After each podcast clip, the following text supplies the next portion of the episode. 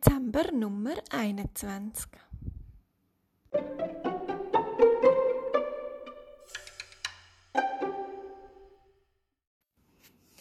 Wo dann endlich auch die letzte Kiste auspackt war und alles am richtigen Platz verstaut ist, schaut sich das Eichhörnchen glücklich und zufrieden um.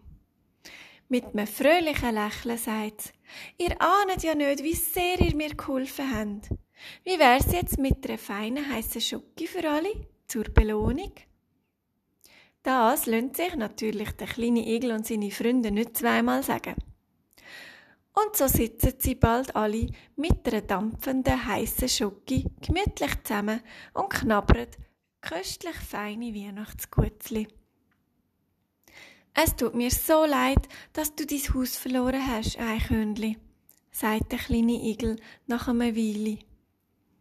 Aber dass du jetzt unser Nachbar bist, das finde ich schön. Und ich freue mich, dass ich euch kennengelernt habe, strahlt Eichhörnli. Bald verabschieden sich die Freunde und stapfen zum letzten Mal an diesem Tag den schneebedeckten Hügel durchab.